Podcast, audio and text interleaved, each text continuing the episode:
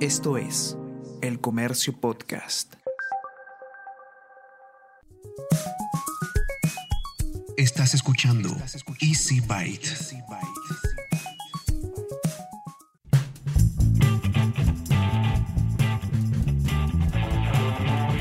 Bienvenidos a un nuevo episodio de Easy Byte, el podcast de tecnología del diario El Comercio. Mi nombre es Bruno Ortiz. Una semana más seguimos hablando sobre creación de contenidos con creadores de contenido. En esta oportunidad converso con un peruano que ha empezado a abrirse el camino en el competitivo mundo de hacer videos para YouTube desde Nueva York. Pero no solo vamos a conocer sobre su experiencia en pleno año de pandemia, sino que además comparte con nosotros recomendaciones básicas para arrancar en la creación de videos. Así que bienvenidos sean todos al episodio 29 de Easy Byte.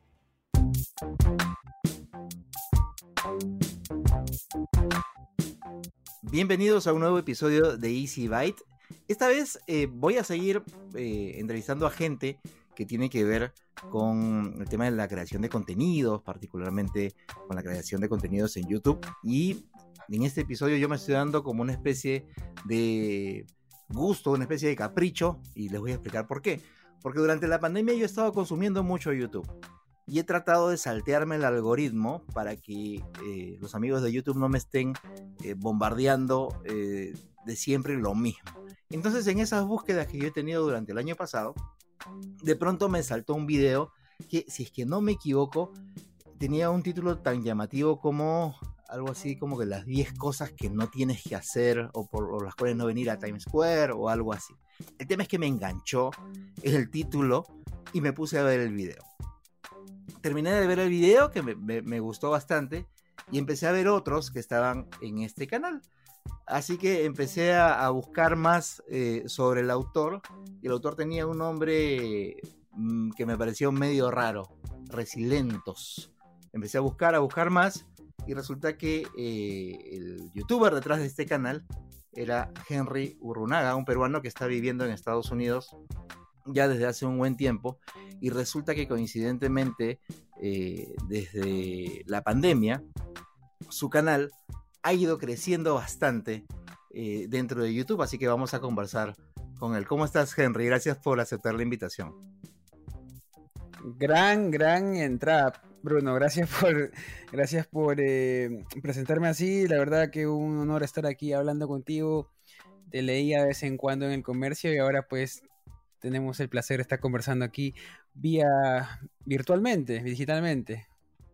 Sí, bueno, en realidad todo lo que he dicho es, verdad, como, es más, yo este, apenas eh, descubrí tu canal eh, y tú lo sabes, eh, puse un tweet recomendándolo, este, porque conseguí también, te busqué ahí en Twitter, después te encontré en Instagram, y, en realidad también me, me, vacila mucho el trabajo que estás haciendo y como te estaba comentando antes de empezar esta entrevista, mi intención era en estos episodios tratar de justamente contactar a gente que, por lo menos para mí, está haciendo chamba bien bacán y que justamente pueda compartir un poco su experiencia con aquellos que o están empezando en el mundo de YouTube o que incluso todavía no se animan y de repente puedan, puedan ver en la experiencia de, gente que ya está metida en el tema eh, esa, esa, esa chipita que le falta para empezar.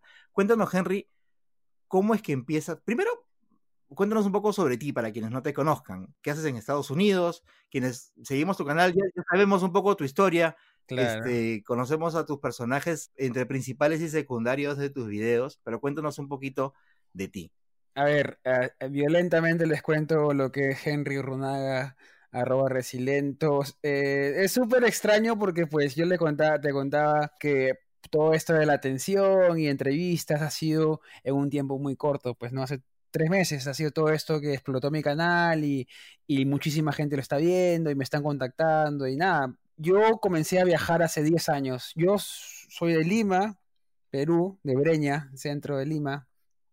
Eh, salí de la universidad, estudié en la universidad en Lima y salí en el 2009, 2010 comencé a viajar, comencé a agarrar una mochila, me fui a Chile, 2011 me fui a vivir a Argentina y después Brasil, hice casi todos los... Y en el 2019, que fue mi gran viaje, llegué hasta Nueva Zelanda, hice todo Asia, Nueva Zelanda, regresé a Perú con la intención de comprarme un auto y viajar por Sudamérica en auto. eh, porque Nueva Zelanda me dejó con el bichito de viajar. Todo el mundo viaja a Nueva Zelanda en auto. Yo no tenía licencia, no sabía manejar, entonces regresé a Perú con la idea de hacer un viaje por Sudamérica en un auto muy particular. Rápidamente, la idea era viajar en un mototaxi por Sudamérica. Eh, no sabía, si, y si tú no sabes, te cuento, Bruno, que los mototaxis son carísimos. no sabías que eran carísimos. Estaban de 10 mil a 15 mil soles nuevos. Eh, yo lo tengo todo escrito en un cuaderno y tengo los dibujos que... Y nada, conseguí un carro, un Volkswagen Escarabajo, desde donde viene el nombre Resilentos, porque estaba apoyando una institución de cáncer, cáncer para niños, y lo llamé Proyecto Resiliencia. El tema de la lucha, ¿no? El tema de sobresalir en, en tiempos oscuros y necesitaba un nombre pues un poco más comercial. Entonces, como íbamos en un carro Volkswagen de 76, eh, que nadie creía que íbamos a llegar a Brasil, pues le guiamos lentito, íbamos máximo a 70 kilómetros por hora, entonces le puse resilientos, resilientos, y para que suene mejor, y ahí nació el nombre, y nada, terminó el viaje, no conseguía auspiciadores, eh, el viaje quedó muy bonito en internet, pues me gustó mucho lo que hice, me vine a Nueva York y la pandemia hizo que mi canal bueno, la pandemia me obligó a mí porque me quedé sin todas mis fuentes de ingreso en Internet. Yo normalmente soy freelancer en Internet, hago de todo lo que tengo que hacer para sobrevivir. Eh, nada, pues la pandemia hizo que mi historia se vuelque a hacer videos en Nueva York. Y Nueva York me dio la oportunidad en una ciudad tan grande, ¿no? Eh, a crear contenido. Una de las cosas que justamente yo te comentaba era que, por lo menos para los que vemos bastante contenido en YouTube, eh, es muy probable que el nombre de Casey Neistat no sea familiar y quien no lo conozcas es, un, es un cineasta en realidad que eh, de pronto hace unos años se decidió a filmar o a grabar y a publicar un video todos los días durante un año, desde el día en que fue su cumpleaños. Eso fue ya hace bastante tiempo atrás. El tema es que el tipo vivía en Nueva York, el tipo es un creador de contenidos en general, y por su trabajo, sus viajes y todo lo demás, y porque él en sí mismo es una marca, este, tenía historias para contar, como te comentaba yo hace un rato, este, que se le caían por los bolsillos. Claro. Entonces, justamente yo te traslado esa pregunta nuevamente. ¿Tú crees que estar en Nueva York, en una ciudad como Nueva York, no solamente tan grande, sino con tantos, con tantos barrios, con tanta gente, en donde pasa literalmente todo, sea una ciudad en la que, porque, digamos, como abundan historias, sea más fácil la creación de contenidos? ¿Tú lo has, tú lo has sentido así o no? Yo sí, mira, yo, yo emocionado, pues todo el mundo me decía, aprovecha la capital del mundo, aprovecha la gran manzana, y yo le decía, sí, acá, yo me sentía la presión, ¿no? Dije, pucha, ojalá que se me ocurran buenas cosas para crear acá. Eh, Nueva York, somos actualmente 8 millones de personas que, que viven en la ciudad de Nueva York, en los cinco condados. Y yo te digo sí y no. Es raro porque, por ejemplo, hay mucha gente que hace YouTube, yo no sabía, la verdad, que hace YouTube en Nueva York. ¿Cómo, te, cómo, cómo, cómo me enteré de todo esto? Porque ahora que mi canal tiene mucha, mucha exposición, pues mucha gente comienza a querer colaborar conmigo, porque claramente, ¿no? Pues eh, yo tengo ahorita mucha viralización de mi contenido. YouTube está que hace eso con mi contenido felizmente.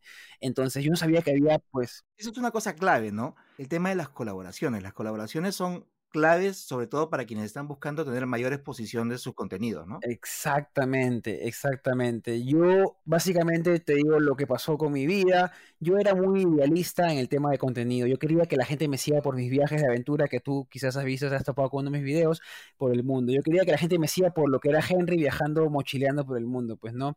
Lamentablemente, pues en ese momento no sabía los temas de que era hacer una buena miniatura, que era hacer una buena descripción, un buen título, combinar todo eso para que al final pues tu video sea potencialmente viral, que eso no lo entiende mucha gente, que yo lo aprendí ahorita en Nueva York, porque YouTube comenzó a viralizar mis videos por el tema de las miniaturas, que es clave, clave, clave en los videos. Yo no sé si te sorprendes, pero yo me sorprendí muchísimo cuando me enteré de esto por YouTube. YouTube me lo dijo, mira, tu miniatura tiene 13% de aceptación, que es un CTR, sigue así, que lo estás haciendo bien. Y dije, wow, desde ahí, desde ese momento, saltando un poco el tema, eh, me dediqué tú sabes que yo salgo a la calle solamente a hacer miniaturas. Yo dibujo mis miniaturas en un cuaderno y salgo a la calle a hacer... Así de importante es la miniatura en mis videos. Y es por eso que mis videos siguen, siguen teniendo tracción en estos momentos. Y nada, es, una, es, una, es complejo, es una ciencia la miniatura, porque yo te digo, si tú haces una película de dos horas, no vas a poner un screenshot de tu película como Billboard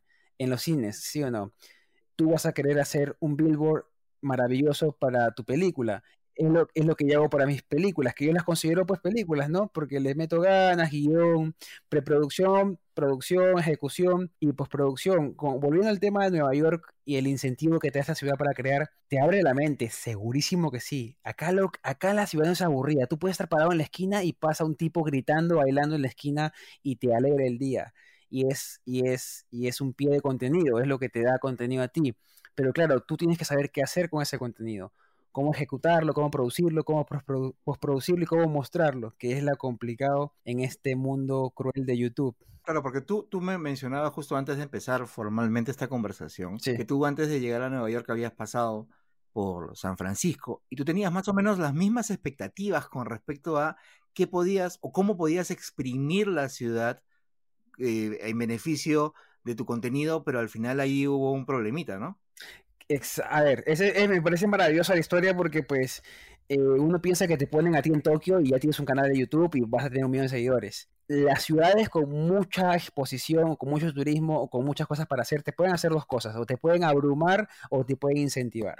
A mí San Francisco me abrumó al, punto de que no supe qué hacer con, con la ciudad. Tenía una cámara, tenía un trípode, tenía la intención, tenía las ganas, tenía la motivación, que era lo más importante de hecho, pero no tenía la ejecución, no sabía cómo ejecutar los videos ni, ni, mostrarlos, que es algo importante porque al final pues eh, la gente te sigue por tu estilo, por tu personalidad, y yo todavía estaba menos maduro, entonces quería pues medio que me, me, me, guiaba mucho de los estilos ya establecidos en YouTube y no, no creaba el mío, entonces me costó bastante, la verdad, al, punto de que no pude crear nada en, San Francisco. San Francisco fue para mí un gran, un gran aprendizaje, la verdad que no, no produciendo mucho ahí.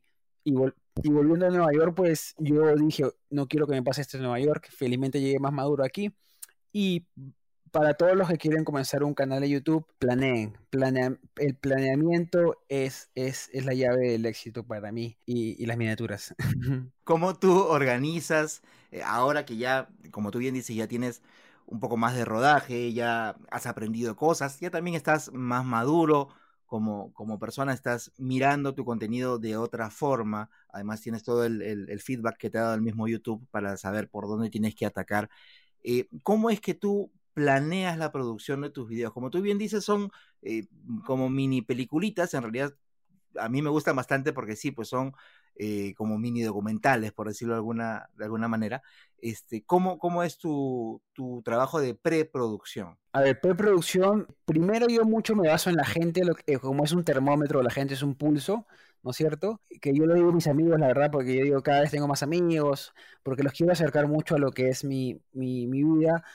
Eh, no quiero mostrar 100%, claramente tengo siempre restricciones, porque tú sabes que la exposición en Internet puede ser puede ser cruel muchas veces, pero claro, por ejemplo, yo busco un tema mensualmente, tú te vas a guiar mucho del número frío. Tú cuando comienzas a ver estadísticas, dices ya, ok, este, eh, lamentablemente pues eh, tenemos que vivir eh, con dinero, o sea, no se puede vivir de los sueños, de los videos, de las visitas, tienes que vivir. Entonces hay ciertos videos que te pagan más y ciertos videos que te pagan menos. Nueva York en general te paga muchísimo más que otras ciudades. Creo que es la ciudad que te paga más en todo el mundo, creo. Yo me enteré ahorita. Por ejemplo, los videos de comida. Eso con respecto al, a cuánto te vale la vista. Exactamente. Por ejemplo, te explico rápidamente para los que no están, eh, no son familiares con este término que se llama CPM, que es costo por mil, que te cada, eh, cuánto te paga YouTube por cada mil visitas. En Nueva York te paga entre 7, 8, 9 dólares por cada mil visitas. De eso se lleva YouTube, se lleva como el 60%, y te deja el 40%. Entonces te está pagando, pues dependiendo de 1.5 a 2.5 dólares. Si te paga 2.5 es mucho dinero ya. Eh, limpios ya, sin, sin que se lleve nada a YouTube. Entonces yo tengo, yo tengo videos que son los de comida y los de... Eso es súper interesante, que son los de real estate, que son eh, casas, cuando muestran un departamento, por ejemplo, el CPM es altísimo, altísimo. Entonces son videos que te conviene hacer, claramente. Y por eso los de comida, me gusta hacerlo, aparte porque me gusta la comida, porque sé que les va a ir bien. Y en el mes trato de balancear mi contenido, haciendo de comida, haciendo algo de barrios, que también me va muy bien con los barrios, te, te paga muy bien, y haciendo este tema que estoy haciendo ahora de latinos, latinos en Nueva York y otras colaboraciones. Trato de balancear mucho para que no sea solamente de un tema, Claro. Pero también que veo el tema frío, que son los números eh, en temas económicos, ¿no? Balanceas, balanceas y metes, metes los temas, metes los temas que de todas maneras te van a monetizar mejor. De todas maneras. Claro, claro, claro, porque todavía soy tan chiquito que tengo que balancear mi contenido para que pues yo pueda seguir haciendo contenido, claramente, ¿no? Y también entra el tema de colaboraciones o entra el tema de sponsors de aquí. A veces que me dicen, Henry, mira, te queremos pagar tanto por dos videos, tres videos, y digo, "Ah, maravilloso. Eh, entonces tengo que eh, clavar mi, eh, mi calendario de contenido, saber qué voy a hacer, cuándo voy a grabar. Entonces yo lo que hago es planeo, de acuerdo, pues yo te digo, bueno, al mes tengo dos videos de comida, dos videos de descubrimiento de la, de la ciudad, un video sobre mi vida, un video sobre latinos en Nueva York y dos videos más que por ahí meto colaboraciones. Yo estoy que intento sacar, porque mi momento es ahorita, ocho videos mensuales, que es mucho, yo sé, pero me está funcionando muy bien, la verdad. Es trabajo para mí, me encanta, la verdad, no me, no me siento que estoy trabajando. Y, pero sí, sí, lo guionizo, por ejemplo, ya, entonces ya tengo los temas que voy a hacer y comienzo a, a hablar con colaboradores. Oye, ¿quieres hacer un video conmigo de esto? Y me dicen que sí, entonces le voy colocando en mi calendario de contenido y así voy grabando eh, por semanas. Entonces yo agarro y comienzo a hacer los hago guiones, no guiones, digamos, entero de todo el video que voy a hablar, sino que hago pies para yo saber qué voy a decir en partes del video y hacer transiciones también, que me ayuda mucho a la hora de editar. Como yo soy un equipo solo, eh, y nada, es que la organización a mí me ha dado todo esto, me ha dado la estructura de mis videos, me ha dado eh, eficiencia y me parece a mí que me ayudó muchísimo. Hay una cosa que a mí me gusta bastante de tus videos que es eh, justamente esto que dices, el tema de las transiciones y, cómo, que es más o menos un- una cuestión de tu estilo, de cómo este, metes eh, pedazos tuyos contando ciertas cosas o aclarando ciertas cosas que obviamente las has grabado después, no durante tu, tu, este, tu trabajo de campo, por decirlo de, de alguna manera, sino Claro. ya cuando estás haciendo la edición o la producción final, ¿no? Y eso, y, y eso se nota que, que ya es parte de tu estilo. Eso también es bien importante y lo mencionaste hace un momento, cómo empezar a despegarte de eh, los referentes que uno tiene y de, de la idea de que, que uno dice yo quiero hacer mis videos así y empezar a descubrir cómo tiene que ser tu voz eh, al momento de contar las historias. Eso es, claro, lo acabas de decir más claro que yo en, dos oraciones. Encontrar tu voz, eso es importantísimo. Que es muy complicado porque, claro, te- encuentras tu voz y encuentras tu fórmula también, tu fórmula de edición, porque la gente prácticamente ya sabe, cuando yo, cuando la imagen sale limpia, saben que yo voy a entrar a hablar en algún momento, que es como que ya mi sello. Y también las tomas de dron y todo eso, pues ya se volvió un poco mi sello y la gente me pregunta muchas cosas sobre, hoy me encantan tus videos. Entonces yo he ido un poco contra la corriente porque estoy haciendo videos de 25 minutos y todo el mundo me decía, oh, yo nunca veo vi- videos tan largos, pero no sé por qué los tuyos se me hacen cortos, bla, bla, bla. Yo sé que a mucha gente no le gusta, pero digamos, felizmente tuvo buena aceptación, Por cierto, ¿cómo te va con, con- con la tasa de visualización de, de los videos? Porque maravillosamente. efectivamente son videos largos y, y, claro, depende mucho de cómo se cuenta la historia, ¿no? Cla- exactamente. Por ejemplo, a ver, yo los veo, mira, yo te cuento cosas que nunca he contado. Yo veo mis videos tres veces, exactamente, tres veces. Yo lo veo dos veces después de editarlo, antes de subirlo. Una vez lo veo para comenzar a ver el color, la segunda vez ya lo veo terminado por si tengo errores, y la tercera vez lo veo con los ojos cerrados o solamente el audio nada más, para ver si el audio fluye y no hay cortes también, porque para mí el audio es importantísimo. Es parte de la experiencia de ver el video, porque mucha gente lo ve con audífonos y tienes el cambio de izquierda a derecha. Entonces, le pongo a veces, le pongo efectos de sonido para hacerlo más entretenido, porque ya pues el audio complementa o es tan importante como el tema visual. Pero sí, yo te digo, eso es lo que hago. Me parece un poco nerd a veces, pero ya le encontré la... Y mis videos tienen, por eso eh, justo lo que estaba viendo, mis videos tienen eh, todo el 50% de visualización. O sea, si yo hago un video de 25, tienen 13 minutos, 12.50, 30, perdón. Que es un montonón. Yo me sorprendí cuando mis videos comenzaron a tener tanta aceptación y tanto promedio de visualización que decía, wow, los videos de 10 minutos pues no me servían tanto, la verdad, porque YouTube, como tú sabes, es, un negocio, mientras que mantengas más tiempo al espectador o a la audiencia, bien en la plataforma, a ellos les conviene más. Entonces yo creo que también por ahí va el, el tema de que ha viralizado mi canal también. Y yo un poco jugué con su sistema. Recapitulando un poco, tú has sabido cómo encontrar historias, cómo dosificarlas para adecuarlas a las necesidades de tu canal. Tú hoy te estás eh, dedicando 100% a la creación de contenidos para tu canal de YouTube. Sí, sí, felizmente Bruno, eh, como te dije anteriormente, yo no sabía que Nueva York pagaba tanto. Entonces yo soy muy abierto con todos mis números y todo. Te voy a contar cuánto hice en diciembre, que fue mi mes en el que yo dije, wow, esta vaina puede funcionar. Yo en septiembre yo hacía un dólar diario, un dólar 80 centavos diarios. Y yo seguía creando contenido, pues yo sabía, yo sé que va esta a funcionar y se me hacían virales hasta que comenzaron a hacerse virales algunos de mis videos.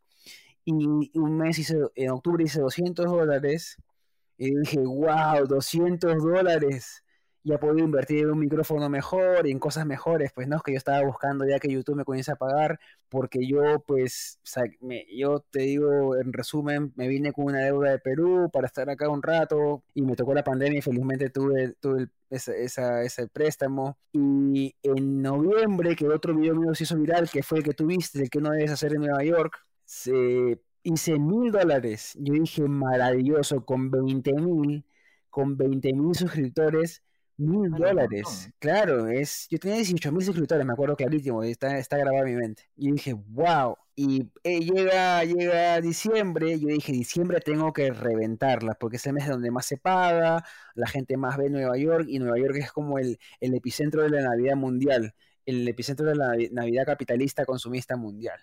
Entonces yo agarré y ese fue el primer mes que hice mi calendario de contenido. Y sabes qué, agarré y comencé a escribir.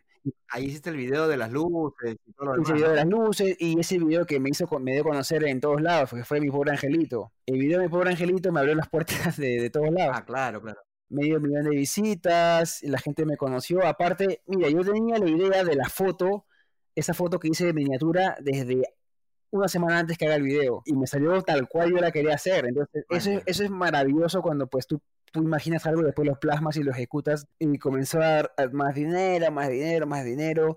Yo abrí otro canal. ¿Qué pasa? Cuando a ti te comienza a funcionar algo, te comienza a funcionar todo. Y yo siempre digo que todo lo bueno viene junto, ¿no es cierto? Entonces, yo, yo tengo tiempos muertos. Yo, camino, yo camino mucho al día. Entonces yo tenía, yo me iba a ponte de la cuadra 35 a la cuadra 50 y dije, ah, ¿para qué voy a tomar metros si son 15 cuadras? 15 cuadras, pero acá las cuadras son gigantes. No sé si conoces Nueva York, pero el día que vengas 15 cuadras, no, no, confíes en 15 cuadras porque... No, yo cometí el error de, querer ir caminando desde, desde la donde termina la, sexta en el Central Park hasta el Museo de Historia Natural pensando que eran unas cuantas cuadras y por supuesto me arrepentí de la mitad del la ¡Ay, está lejos! ¡Uy, provecho! sí, en, el, mapa era cerquísima, por supuesto. Claro. Me di cuenta Entonces, claro, lo puedes caminar, sí que sí, para todos los que están escuchando, los puedes caminar, pero después te vas a ir a dormir, porque no vas a querer hacer nada más. Y nada, ese video, pues ya, entonces yo tenía tiempo muerto eh, y, agarré y dije, ¿sabes qué? Voy a hacer algo que están haciendo mucho en Estados Unidos que se llama Walking Tours, pero en, en, en YouTube, que es gente que agarra una cámara y comienza a caminar, algunos lo narran, otros no lo narran, pero solamente muestran simple y puro la ciudad. En Nueva York habían así como 11 creadores de contenido que hacían esas caminatas sobre la lluvia, como ACMR, pero en ciudades caminando. Y yo, yo dije, ¿sabes qué? No hay nadie en español que haga esto. No hay nadie. Y yo agarré mi GoPro y agarré y dije, ¿sabes qué? Voy a hacer un canal que se llama Nueva York a pie. Y lo abrí y comencé a rellenar todos esos espacios que yo caminaba, que no hacía nada, solamente caminaba. Y comencé a caminar y a narrar lo que veía, sin edición, solamente lo llevaba yo a mi casa y lo subo así, tal cual. Y el canal explotó. Ahora tengo 5.000 suscriptores. Es contenido que, que, ya tienes listo, hecho. Claro, yo, mira, yo te digo, camino de aquí en mi casa hasta la esquina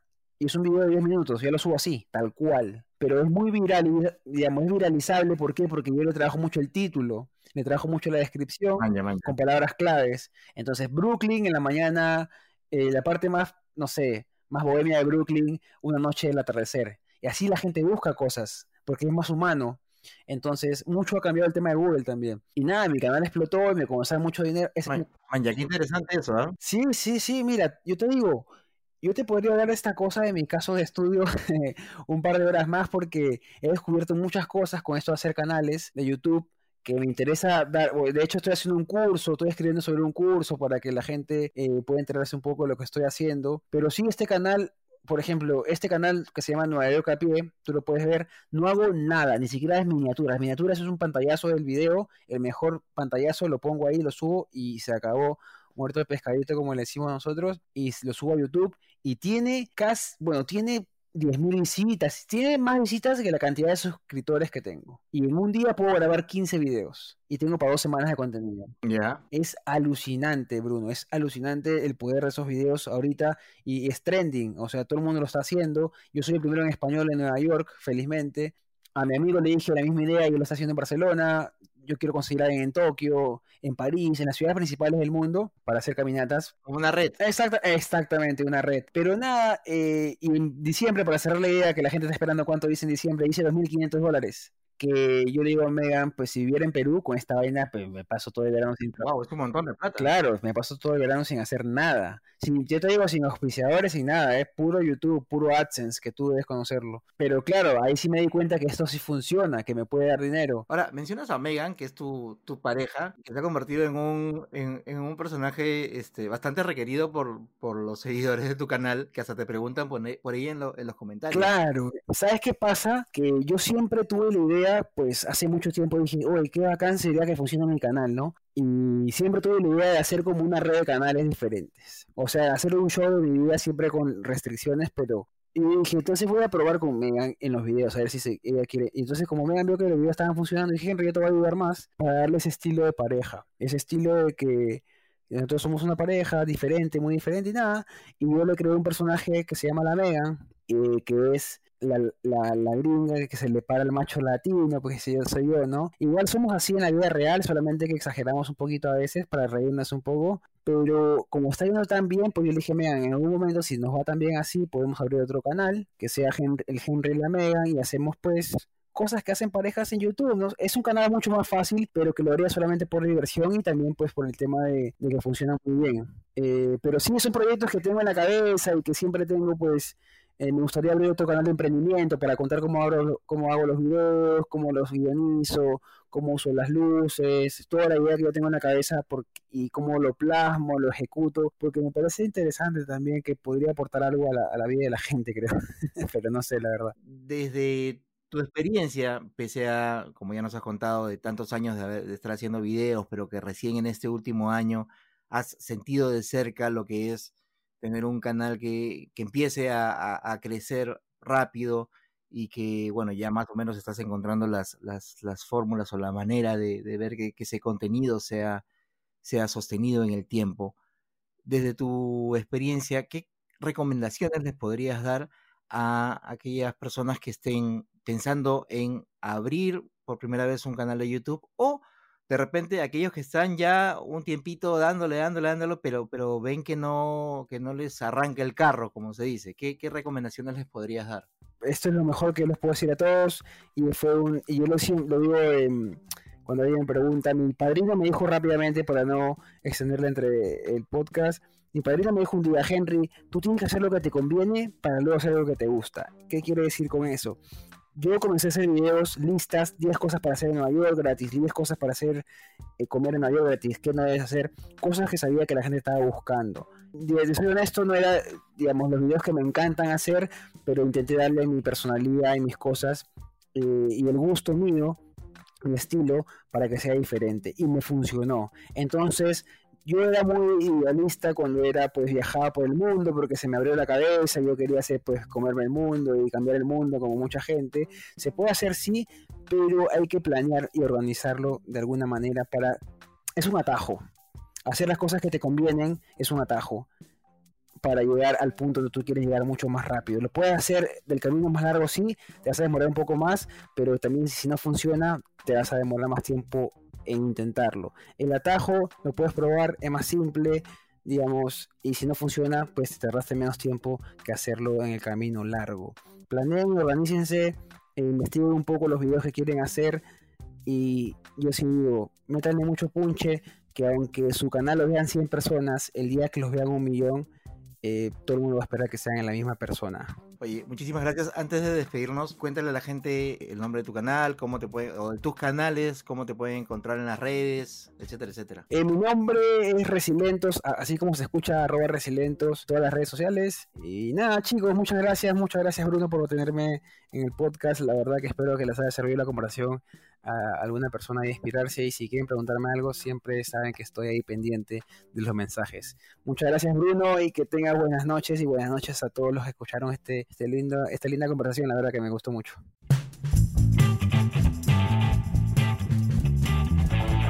Y como siempre, antes de despedirme, te invito a escuchar Mentes Peruanas, un podcast que aparece todos los martes para que conozcas un poco más a la persona que está detrás del investigador o científico peruano que está destacando por su trabajo. Además, te invito a suscribirte a Vida y Futuro, el newsletter del diario El Comercio que aparece todos los domingos, en donde recibirás de manera gratuita una selección de las mejores notas sobre ciencia y tecnología que hemos publicado durante la semana. Te suscribes en elcomercio.pe slash newsletters. Hasta aquí hemos llegado con el episodio 29 de Easy Byte, el podcast de tecnología del diario El Comercio.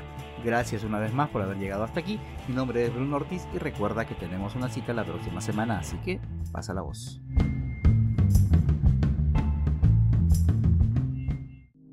Esto fue El Comercio Podcast.